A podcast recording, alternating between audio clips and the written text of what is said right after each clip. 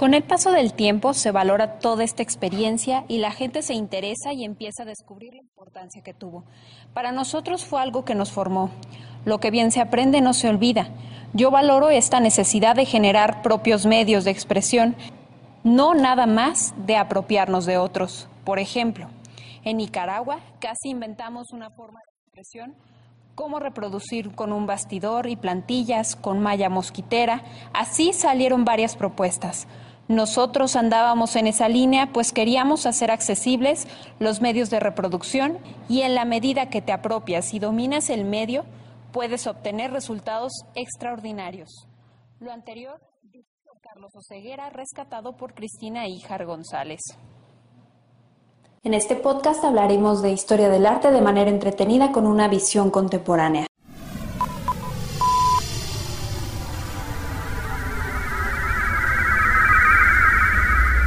Sepultar el pasado.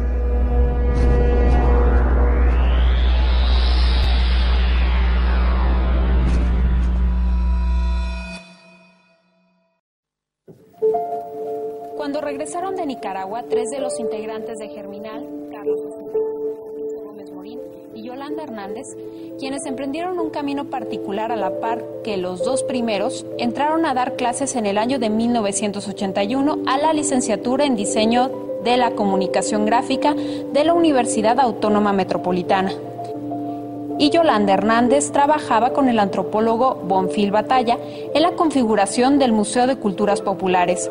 Comenzaron a ver una serie de circunstancias que era necesario reformar en la práctica artística y la enseñanza que desde la emergencia de Germinal estuvieron inmersos en una dinámica de exploración de de enseñanza más eficaces. Así surge en 1981 el taller de gráfica monumental. El taller se propuso brindar una alternativa a los usos comunes del diseño manifestándose en la gráfica cultural y educativa. En colectivo se comenzó a organizar el taller y así llegar a procesos democráticos en la organización para la discusión, la reflexión, la planeación y la elaboración. Las actividades nunca se detuvieron, no se restringieron a la academia universitaria o las mantas. Fue una profusión de productos tales como identificable del mimeógrafo para la realización de volantes y los comunicados, entre otra producción de propaganda gráfica.